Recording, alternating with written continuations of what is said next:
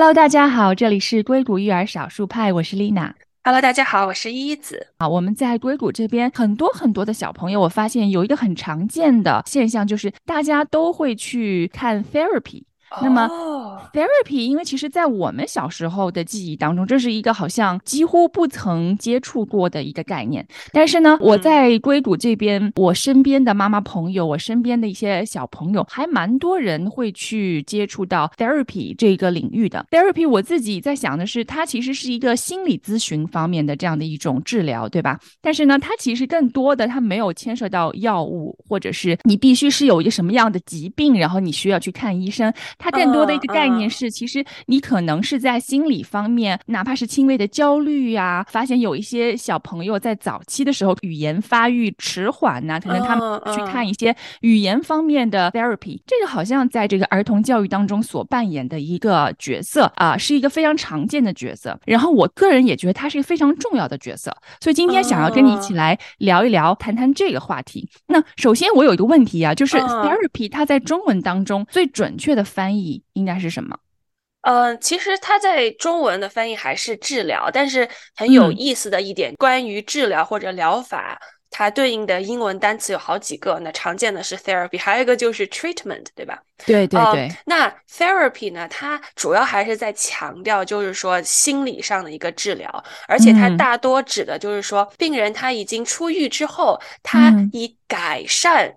身体或者心理的状况为目的展开的一系列这种疗程，然后 treatment 呢，它就是指 OK，我确认你生病之后，我要给你药物，或要给你手术，然后施予一定的医疗的手段。那么相当于就是有点感觉，就是说 therapy 好像是那种就是为了更好或者缓解，就是说这样的这种改善而产生的这样一种治疗这样一个过程。哦，明白了。在小孩生长发育到大概一岁半、两岁，然后你会发现有一些在两岁左右还不太会说话的小朋友，他们的儿科医生就会推荐说：“我建议你们去看一些 speech therapy 语言方面的治疗。”再大一些之后，他有一些视觉方面的。Therapy 需要去做，就是比如说在哥哥的学校有很多的小朋友，虽然他们的智商很高，可是有一些孩子还是没有办法读，就是他没有办法阅读，因为他的视觉系统是一个非常分散型的，就是他看到一个东西，然后他就会立刻很分散，所以他没有办法集中型的去看到一个完整的这样的一个单词。对对啊，那么他有一些视觉方面的算是障碍吧，所以呢，他们就会需要去看一些这种视觉方面的。therapy，那还有一部分，我觉得他就是更注重是一些心理的，就比如说有一些孩子，他可能在学校里面会遭遇到一些校园霸凌这样的一些情况，那么他就会造成一定的心理方面的影响，比如说他会很害怕，或者是他会遭受一些创伤 trauma 这样子。在大多数的学校里面，他们都会有一个专门的，就是有心理学背景的这样的专业的人士，他会给学生提供一些所需要的心理咨询方面的一些服务。在我们现在教育领域当中，去看 therapy 是一个越来越普遍和越来越被大众所接受的一个事情。对对，呃，是的，就是你最开始提到这个 therapy，尤其是你提到就是在你家哥哥这个年纪的小孩的时候，呃，说实话，我第一反应还是比较吃惊的。首先，我们成长的那个环境就没有 therapy 这个说法，对吧？很多时候就是，哎，你这个小孩不听话，或者你这个小孩很皮，或者他有一些行为方面的一些。障碍，但是从大人的眼里看来，他其实是有意识的，就是调皮捣蛋，对吧？对。但是他们可能无法意识到，他可能有一些行为方面的障碍，或者是他有一些心理方面的障碍。对，就比如说你刚刚提到那个阅读障碍，然后我记得我看到就是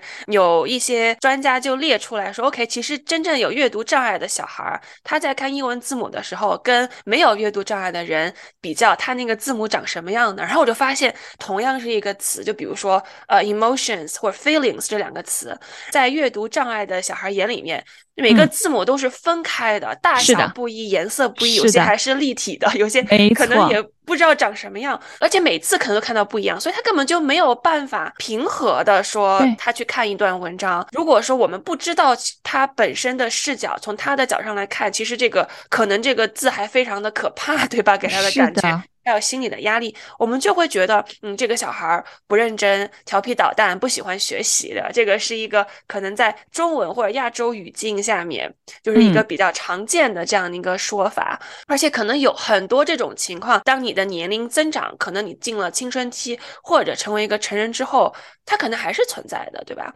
对，而且可能会更严重。对，而且就是说，我们刚刚讲的这种还是一种症状，对吧？或者一种。生理或者说是心理的一种表现，他可能只是出现了，他还没有对这个小孩的身心产生任何负面的影响，就是 not yet 还没有到那儿。但是呢，如果长此以来，就是他在一个呃可能不太接受的环境里面的话，其实对他的长远的影响可能是更深。他可能会对这个世界，他对他自己，对吧？他会觉得啊，为什么我这么笨啊？我是不是为什么别人都学会了，我怎么都学不会？对不对？对对对，所以其实我非常开心，今天我们可以聊这样一个话题。当然，我跟 Lina 绝对也不是什么心理咨询师呀，也不是专家，我们只是从呃一一位是妈妈，另外一位就像我可能是一个学生这样的一个角度，想跟大家分享一下我们的一些看法和一些观察。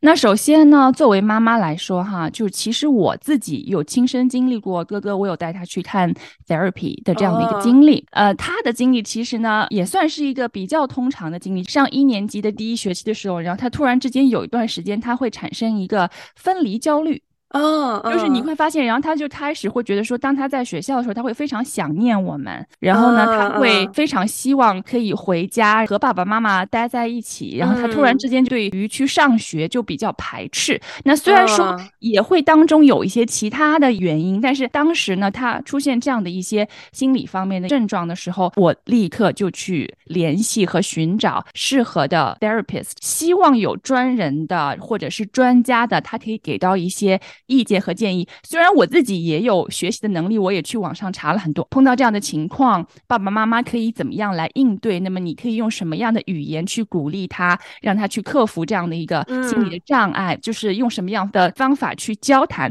然后去帮他慢慢慢慢的去走出，然后让他自己可以学会怎么 cope with this kind of feeling，对吧？然后呢，但是我觉得就是作为妈妈来说，有一个。就是专家级这样的人在旁边，他可以给到你不断的肯定，或者说哦，你这样做是对的，或者说哦，你这样做可能它不是效果最好的，我建议你用一个这样的方法是效果最好。就你需要有一个人在旁边给到你一些咨询的意见，让你少走弯路，对吧？虽然说大家可能会觉得说这些东西其实好像他也没有做什么实质性的工作呀，他也就是跟你聊聊天啊，对吧？然后给你出出主意什么的。其实，在这个过程当中，哥哥他其实很快就。走出来了，我觉得在这个过程当中呢，其实哥哥他自己就是他其实从来没有过分离焦虑，所以我当时会觉得很诧异，说为什么突然之间会出现对焦虑？就我觉得这个不像他，对吧？那么他从小到大，他一直以来都好像没有任何的问题。其实，在孩子的不同的年龄段。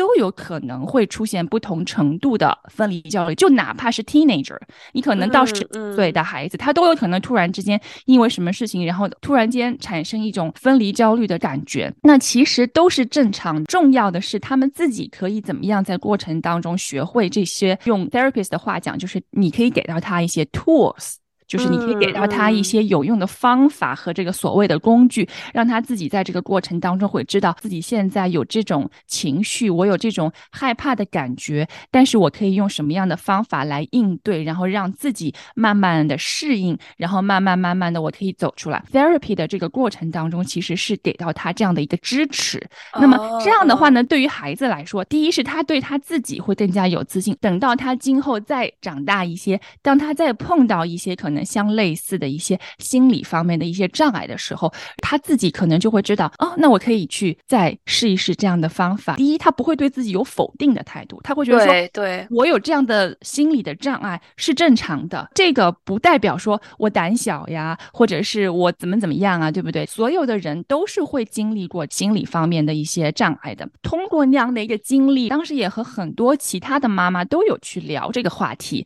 那因为其实哥哥的班上的同学。我后来才发现，就几乎所有的孩子都有过 therapy 的经历，不管是视觉方面的也好，心理方面的也好。他的同学妈妈就告诉我说，我自己也去看 therapy 啊，就是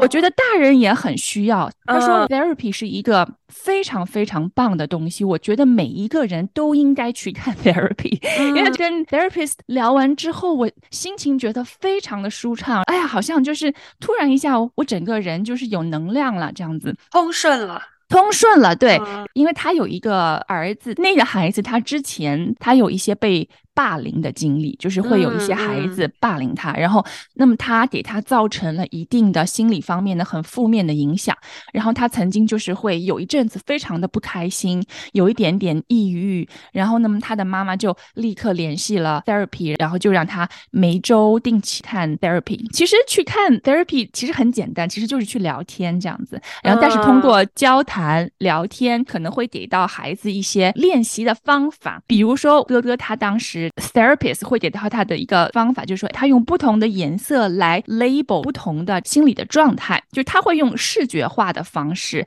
让孩子去看到，哦，我其实有一步一步的走出来。对孩子、对大人来说，可能就是不是一个非常显性的，好像是可以数据化的效果型的东西啊，但是呢。真心的，我觉得就是所有的孩子，其实，在成长过程中，当父母他可能没有办法去给到他比较有效的、专业的去化解他情绪的方法的时候，那么你可能就需要一些外界的帮助，就像 therapy 这样子。嗯嗯，明白哦，特别感谢丽娜这么细腻的分享。我最开始在听你讲哥哥的那个故事的时候，我因为我很好奇，就是为什么你会认为最开始会认为这个事情是要到要看 要去看 therapist 的程度？其实那个是我当时一直有一个问题，但是你也回答了我这个问题，就是从家长的角度上来说，很多时候我们觉得你不想去上学很正常的，没什么大不了的，你去学校就行了，对吧？但是我觉得这个时候真的就是一个很考验家长的时刻。因为你知道，你家哥哥之前是不会这样的，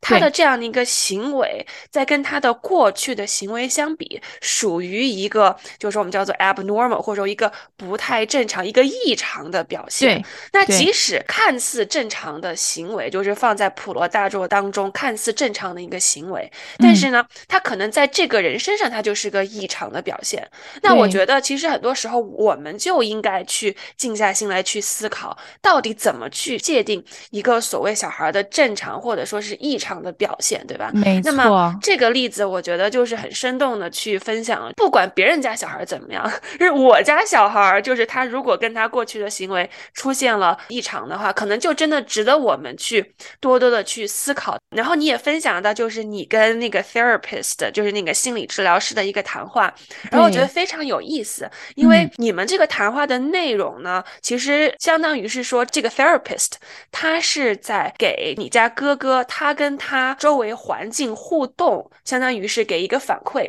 他其实是通过调节家长的认知和行为，尤其是跟小朋友互动的行为，间接的去调节了小朋友跟周围环境的关系。在很多的呃心理上的状态当中呢，他不是说他是那种基因的，他也不是说他经历了什么巨大的不幸，然后他就性情突变。其实很多时候，它是这种环境当中，甚至说是微不足道的，我们叫做 stressor，就是一个压力点，对可能就就埋在那儿了，对吧？对对，没错，可能都没有注意，因为可能很小，但是这种压力点它是可以日积月累的，那么它就会造成像一张白纸的小孩儿，他可能情感上觉得我跟这个环境好像格格不入了，但是他没有办法表达，对吧？就为什么后来那个呃 therapist 他会用颜色来。来表达。或者他会用形容来表达，其实就是给在这个身心和智力发展阶段的小孩一个最适合他们的表达方式。对，那你可以说，对于成人来说，我们可能都没有办法把我的情绪描述的那么的精准，对吧？嗯。但是我觉得很开心的就是说，现在还是有一套比较科学的，针对小朋友这种，我们不能说是心理吧，就是他怎么跟他周围环境可以和谐共处的这样的一个治疗的方案。然后我。觉得这个是非常好的。其实我还挺诧异，是说我发现硅谷这边的家长对于 therapy 这件事情啊，觉得还挺不惜血本在做这件事，因为其实 坦白说，看 therapy 其实挺昂贵的，而且基本上所有的 therapy 几乎没有可以在你的那个 insurance 里面被 cover 掉的。对，就你不保险是不保的，所以你基本上就是要付现金，好像看起来像是一个奢侈品一样，对吗？为什么经常有个小感冒啊，或者是你要去看一些生理上面的一些病的时候，可以有保险？但是当你去看到一些跟心理相关的时候，这就变成了一个奢侈品，因为其实不是每个家庭都承担得了的嘛。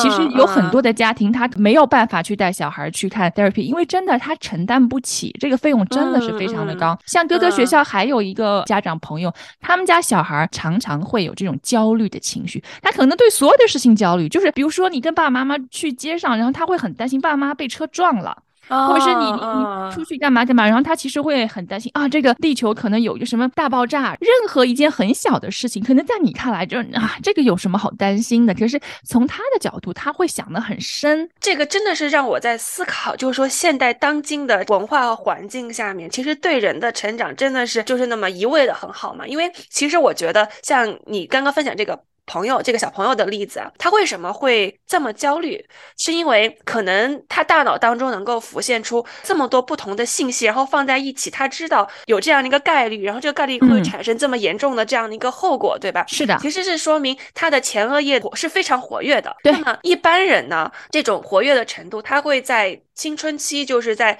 十四岁的时候，嗯，他会达到一个比较高的阶段，因为他在那个地方的成长，他那个前额叶基本上说是可以跟成人就是达到非常相似的这样的一个水平。但是呢，他也只是说这个部分他发育的特别快，他的这个身体的机能跟他那个大脑其他的发展，尤其是荷尔蒙的这个发展，他的这个身体怎么跟这所有的变化能够去和平共处？是的，他。其他部分是跟不上的，所以你其实你会发现，为什么青春期的小孩儿一下子性情大变，一下子好像各种，比如说一下子会怀疑自己，一下子很抑郁，一下子很焦虑，其实有一定这种生理上的这种改变造成的。可能这个例子就是，可能那个小孩他本身种种原因，他就那个发育的很早，对吧？这个是一个我觉得客观存在的事实，但是我们也要思考他为什么会知道这么多。我跟你分享另外一个例子，他也是一个焦虑的这样的一个例子。我班上有一个同学，我们有一次上课就聊天嘛，然后我们就说，我就问他，哎，大家觉得学习当中最困难的是什么？他就跟我聊，他说，哎，他觉得学习里面最困难的是写作业，因为他作业写不完。那我说，嗯，对吧？你说这个作业写不完，这个是一个是不是很常见的一个事情，对吧？他没有什么觉得不正常的。但是后来这个同学他就跟我讲，他有一天写着写着，他就发现他开始耳鸣了，他觉得他耳鸣，他的身体给到他一些信号了。然后呢，他。就去谷歌搜索了一下，你知道现在的小孩儿就是对这种呃电子呀媒体，他就非常的就知道嘛，就会去问嘛，对吧？搜索自己搜索，嗯，对。结果你知道那个谷歌搜索给他的反馈就是说啊，如果你发现你突然耳鸣了，可能你就要死了。然后你知道吗？他就立刻那个焦虑程度一下子上升，对，他就吓了半死。那这个是会吓到他，对对，然后他就马上给他妈妈说，然后妈妈就带他去看了医生什么的，然后说啊就没有这个问题。然后后来也是反复在观察，然后可能可能是花粉过敏啊什么的，但是就是说。现在的小朋友为什么我们会有越来越多的小朋友？首先，他会出现这种症状，对吧？没错，就是因为现在生活条件也好，他有很多的营养啊，然后他们相相对来说，他可能身体发育的这种速度是比我们这代人是要快的，对吧？对。与此同时呢，他们也有很多的信息。对，来源就像你可以随时随地谷歌一下，对吧？对。那很多小朋友他就会看很多的书，然后他就会对概率啊、对结果呀，他有这种因果的关系啊，他会有更加直观的这个认识。然后在心理学上有一个就是说会产生焦虑的一个情况，就是它叫做 catastrophizing，就是说你把所有的事情都想象的跟灾难一样，就是 catastrophe 就是灾难那个英文词嘛，对吧？那你就很容易。随时随地就把一个事情随机事件对他的某一个结果，然后灾难化，然后这种就特别特别会产生这样的一个焦虑。所以我当时在想，呃，现在小朋友的这种身心的健康，我们要对他的重视的程度，真的是要特别特别的去关注，不能说因为我们的那个时代好像不是啥，但是他们所受到这种刺激会会来越来越丰富，即使没有办法说我要先送他去看一个 therapy，其实有很多的一些相关的书籍啊，一些内容啊，我觉得都是可以慢慢展开的去学习。我就嗯想跟大家推荐一本我最近在读的一本书，它的英文名字叫做《The Myth of Normal》，翻译过来就是说正常人的迷思，就是说他到底在思考到底什么是正常。然后他这个作者呢，他其实是纳粹集中营的幸存者，所以你嗯想他在那个阶段，他很小的时候就经历了跟长达好像三周吧，还是三个月，就很长一段时间跟他母亲的分离。然后嗯当他们逃避那个二战结束之后，他回到母亲身边的时候，他就回忆，他至少有一周是完全跟他亲生母亲一点儿眼神接触都没有的。啊，就到这种一个极端的外部的环境变化，他给小孩带来了这样的一种行为上的一种改变，然后嗯他就在思考，OK，到底为什么我们人会有 trauma？那对这个 trauma 就是一种创伤。创伤到底什么是创伤？是呃，是不是一定要经过这种惨绝人寰的战争，我才做创伤，或者说我要经历过一些特别不幸的事情，我才是创伤，然后我才会有各种心理的问题。然后这本书对，然后这本书其实在讨论，在当代这个社会里面，我们人处在各种各样的，它叫做 stressor，就是那个压力点、嗯这样的一个环境里面，所谓的创伤。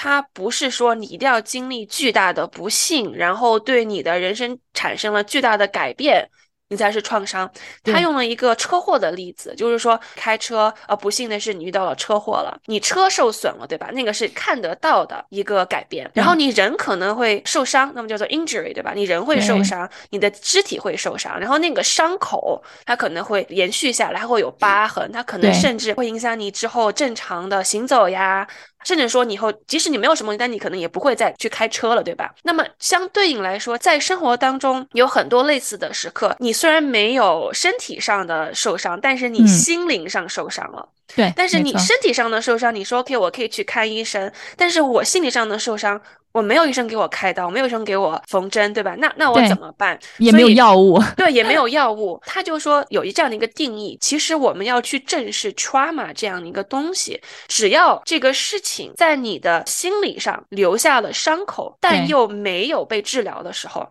那对对你来说就是一个 trauma，因为这个 trauma 不是呃 what happened to you，它不仅仅是发生在你身上的事情，而且更多的是 what happened inside you，就是说在你的内心发生对。的事情，可能是一个很常见的一个事情，但是只要在你身上引发了呃不好的感觉，并且这个不好的感觉有延续，假设它会不断的累积，它甚至它会影响你对这个世界和对你自己看法的时候，嗯，那这个就是一个创伤。没错没错，对非常同意，而且他其实在讨论这个 ADHD 的时候，就是那个注意力分散嘛，他对是一个症，对他是一个非常反对用药物的这样的一个人，因为他嗯。就做了一个研究，但我只是引用他的书，也不是说如果你被确诊了 ADHD 你就不服药啊，就是说他就发现其实呃很多有这种症状的人，他可能小时候都或多或少受到了这种 trauma，但这个 trauma 不嗯。是说他有什么家庭巨大的变故，然后他对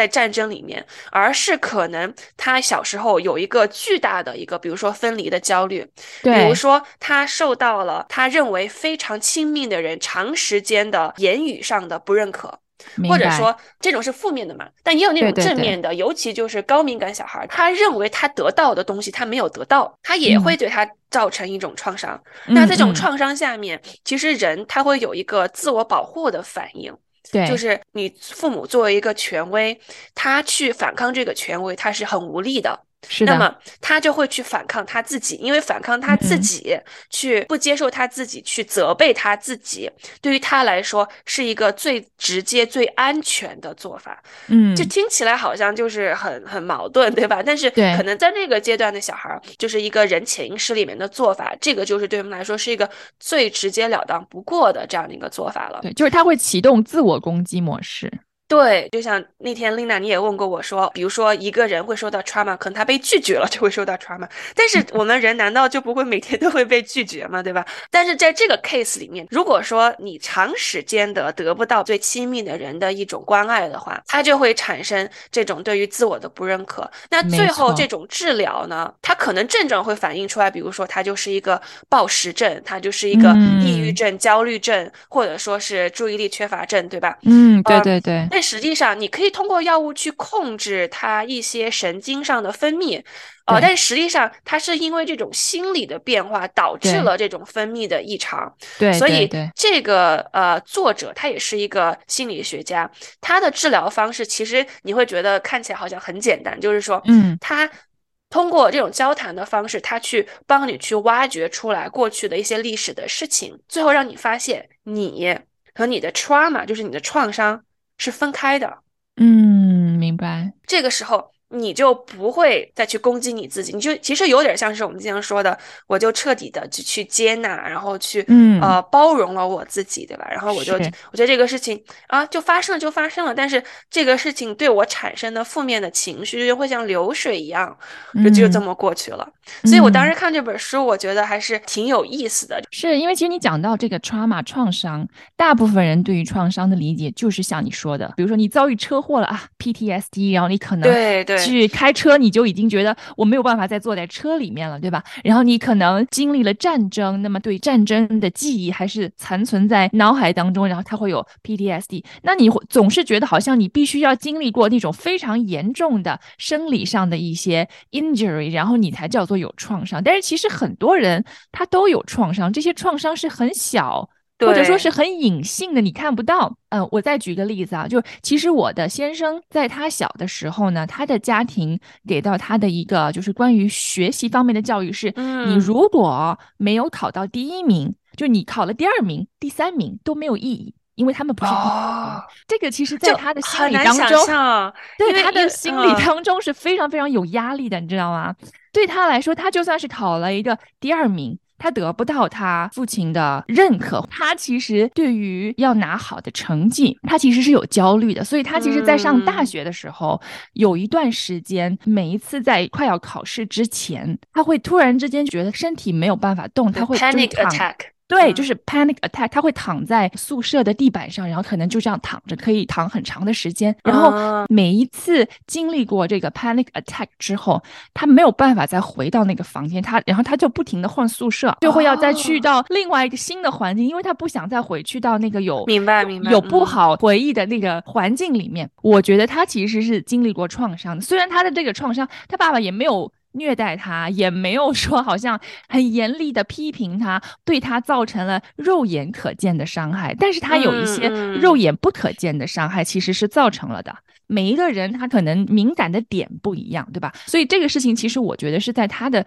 心目当中，其实是造成了 trauma 的，对他一生的影响，可能他要用很长很长的时间去慢慢的去治愈这个东西，对吧？那么，所以其实这个就是会让我经常去反思说，那我们作为家长，我们要时刻非常的注意到说，孩子他可能在经历着一些什么样心理上的变化，他是不是有压力，他的这个压力是不是有突破了他能承。承受的这个范围，那我们要给到他支持，帮他减压。在你越早期干预和帮助到他，他的效果会越好。幸福的童年可以治愈整个成年，然后一个不幸福的童年，你要用整个成年去治愈他吗？我也认识一个朋友啊，那么他们的孩子到大概两岁。两岁半都还不会说话，嗯，其实他的儿科医生其实有建议他们去看 speech therapist，但是他们自己也觉得很纠结。哎呀，其实每个小孩发展的速度不一样，每个小孩有他自己的 pace，那么可能他就是比较慢一些，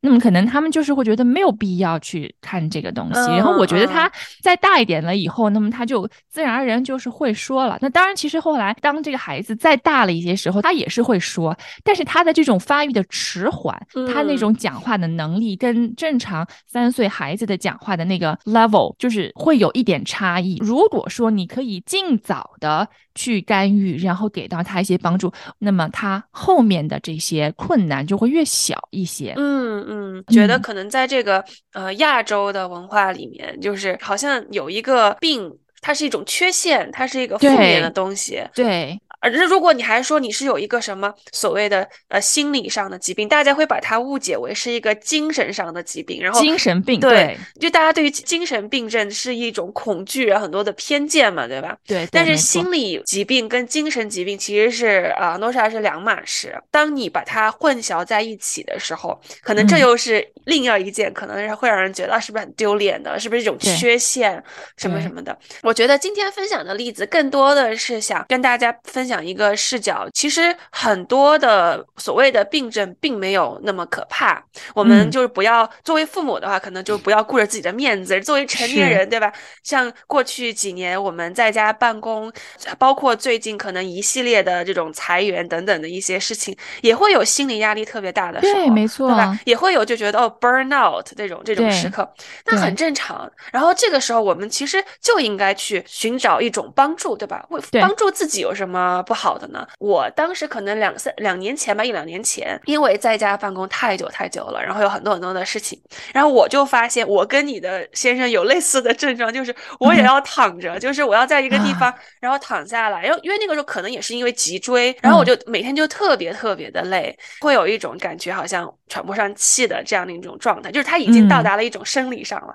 好像有点奇怪，因为那个时候我还是没有觉察出来这个事情的。对，然后我朋友就说，如果你觉得这这是一个焦虑症，或者说还是 depression 抑郁症的话，那你可以去看医生呢。这个也不是什么大的问题，这个现在已经很正常了。你你不要觉得是一个不好的事情。所以他很鼓励我说，让我去看一看医生。我没有去看 therapist，但是我去看了公司就给我提供的，他们叫做 health coach。对对对对，嗯，然后就跟他聊一聊，然后他就给我了一些可以每天怎么去记录我的生活呀，怎么去想想一些好的事情。方法，对。对，在我的这个经历里面，最大的那个突破点就是我真正意识到，对，我现在是在焦虑，因为很多时候我是意识不到，哎，我是在焦虑的，对，因为我没有意识到的时候，我没有去接受它的时候，我只是会觉得很累或者很奇怪，嗯，然后在这个怪圈里面。不停的原地打转，然后当我意识到我身上有这个症状的时候，我就应该好像休息一下，我就慢慢的对我的身体越发的去注意，我就发现，哎，这难道不就是一个爱自己的一个事情吗？就现代人的这个生活，我们可以把这种心理上的一些不适的状态，可以把它正常化。那对于小孩来说，也是可以正常化的。没错，在硅谷这边，我发现这种资源其实真的还蛮多的。第一，学校里面他们应该是叫什么叫 consultant 嘛，就是他会专门。是给小孩儿、给学生提供心理方面的咨询服务的。那还有呢，在这个社区大学里面，他们会提供很多很多免费的心理咨询的服务。大部分我周围的家长他们在使用的这些 therapy 啊什么的。啊，都还不是免费的，我就其实我就是蛮希望说，不应该是一个奢侈品来的，我觉得它应该是一个人的基本的需求，特别是这种 trauma 创伤这种以前对他没有意识的时候，那么它其实跟你生理上的这些需求，我觉得是一样的，特别是现代人，就像你讲的，因为我们家里我觉得现在的孩子到底有什么好愁的呀？他们又不愁吃不愁穿，对吧？然后他们就是什么都不缺。为什么他们会抑郁呢？为什么他们会焦虑呢？然后你知道，就最可怕的是，会有一些人会说，现在的孩子他太不坚强了。哦，这这草莓一代的，动不动就是什么抑郁，动不动就是什么自杀，然后动不动就是怎么怎么样。你想他们的生活这么幸福，他们到底还要求什么呀？就是会有一些这样的声音，知道吧？就是我觉得是很多人对于心理方面的知识、心理创伤也好，或者是真正那些在经受抑郁症的，或者说被抑郁所折磨的这些人。他们不了解，他们也无法去理解到他们，就是他们从外界的角度，就是一味的说，认识因为他们自己太弱了，他们不够坚强。就是我觉得这是一个非常非常，就是对于整个社会的发展来讲是非常没有帮助的一种标签化的这种坚强教育啊，我我我觉得不是说你把它放在一个特别。艰苦的环境中让他去锻炼，对吧？坚强教育它应该是一个正反馈教育，就是你可以在一个很艰苦的环境里面，但是你接受到的正反馈，它是让你相信自己，我可以更坚强，对，而不是说我接我受这么多的苦，我活下来了。然后我现我现在就仇视所有人那一种，你知道吗？所以 其实就像你最开始分享的你家哥哥那个例子，我就觉得啊，他这个是个非常好的 case，就讲什么叫做 self efficacy，就是自我效能。自我效能它是一个心理学的一个术语，它指的就是说一个人他相信自己可以去做到什么事情，对吧？对。那你所谓的这种艰苦教育，你把他放在一个特别艰苦的环境，每天都去打压他，嗯，他如果不再去相信他可以做到这个怎么办？对吧？你每次都是负反馈，你有点进步，你没有任何的正反馈，反而还是负反馈，然后你就不断的去打压他，打压他，然后你希望他所谓的抗压能够更强吗？不是那样的，一个人他之所以能够抗压更强，绝对是因为他相信，他相信自己能够去抗压更强。其实这也是我在平常观察当中，各种不同家庭的这个教育的方法，然后他们这个小孩，你会发现有的小孩就是在一个非常严厉的环境下长大，同样严厉的环境，那有的小孩他可以觉得，OK，我还是可以做得到的，因为我过去的经历让我意识到了，即使我。有了这么多可能不太舒服的环境，或者说我在挑战自己，就是走出自己的舒适区，我还是做到了，对吧？我觉得是很值得的。嗯，和那种就是不断的打压，然后丝毫没有任何表扬。的环境里面，那那个小孩他感觉不到爱啊，就像我们刚才说的，他对他亲密的人或他权威的那种人，他得不到任何的内心的一种连接，他可能就很自然的会逃避到大家深恶痛绝的游戏里面啊，或者什么什么的，对吧？你作为家长，你可能还在很苦恼说啊，他为什么不好好学习？他为什么打游戏？那就是因为这个现实的世界没有给他足够的爱，没有给他正向的反馈。但是在游戏里面，那个游戏本身就是。快速给反馈的一种设计嘛，对吧？他就给了你足够正向的反馈。回到最开始讲那本书来讲的话，其实他那个作者就是说，其实我们要充分的去思考，在我的周围的环境里面，不管是我作为成人，还是我作为父母看我小孩的这样的一个环境，都要去思考，我周围是不是有压力源？如果有这个压力源，我就应该把它移开，或找个方法让它对我的影响是最小的。对。嗯，还有就是说，不要以你对于压力的这种定义和标准来去定义孩子们他们这一代的压力，因为其实他们在经历的压力和我们的不一样，对吧？就像你所说的，他们接受的信息不一样，他们的学习方法不一样，生活环境不一样，他们其实在感受到的压力是你不知道的，是你不曾经历过的。所以不要觉得说，哎呀，就这么点事儿，有什么过不去呢？为什么需要有这么多的情绪呢？怎么就被打垮了呢？对不对？这个你没有去感同身受他，那么其实对他没有任何的帮助，反而会把这件事情变得更糟糕。时代已经变了，我觉得孩子的心理成长和心理健康已经是同等重要的位置，可能我觉得反而还更重要。就是我情愿我的孩子他成长为一个心理上很健康、很阳光、很自信、很乐观的人，而不是说哦他可以拿高分的这样的一个人。还有就是我觉得心理。咨询我知道它的价值很高，但是怎么样可以把它真正的价格变得让大众都可以接受，让每一个人都可以支付得起去心理咨询室？对，其实我周围还蛮多朋友是做这方面，就是我也看到，其实很多